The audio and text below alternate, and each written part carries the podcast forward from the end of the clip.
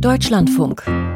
Corso. Kunst und Pop. Was hat der Anschlag auf Nord Stream 2 mit dem Internationalen Frauentag zu tun?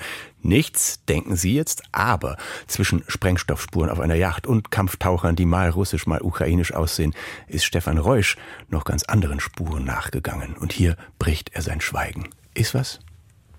Es ist wie in einem dieser Who-Done-It-Krimis. Wer war's? Im Krimi knarzt dann der Kommissar, jeder hatte ein Motiv. Hier hatte keiner ein Motiv.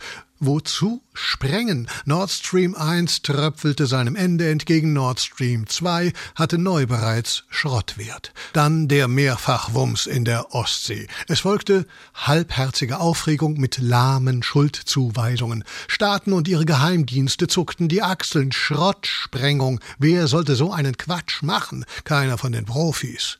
Doch jetzt, der Krieg ist festgefahren, da muss mediale Aufmerksamkeit generiert werden. Verschwörungstheorien haben endlich Konjunktur im Krimi-Jargon. Man ermittelt in alle Richtungen.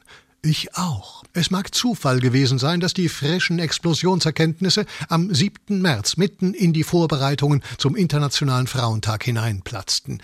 Die Täter, so hieß es, waren fünf Männer und eine Frau. Klartext, der Anschlag war erfolgreich bei nicht mal 20 Prozent Frauenbeteiligung. Das könnte auf die antifeministische Brigade 3. November hindeuten. Am 3. November ist ja Männertag, aber eine so billige Revanche.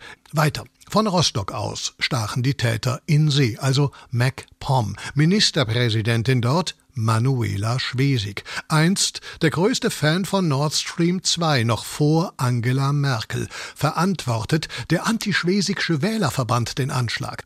Oder war es ein Einzelner mit einer Crew, ein Agent? Mein Name ist Scholz, James Scholz. Das klingt wie ein Witz, aber im Kanzler, da köchelt es unter der ach so glatten Oberfläche. Beim jüngsten Klausurtreff, so sagte Scholz, hätte er beim Schneeballwerfen auf niemanden gezielt.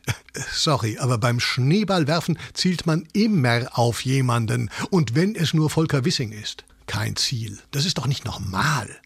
Bricht sich im Kanzler Aggression Bahn und das komplett ziellos? Undichte Stellen überall. Und selbst wenn jetzt noch einer der Geheimdienste oder auch ein ganzer Staat sich erbarmt und als Schuldiger outet, so viel steht fest. Die Verantwortlichen waren in jedem Fall Blödmänner und Blödfrauen. Klar.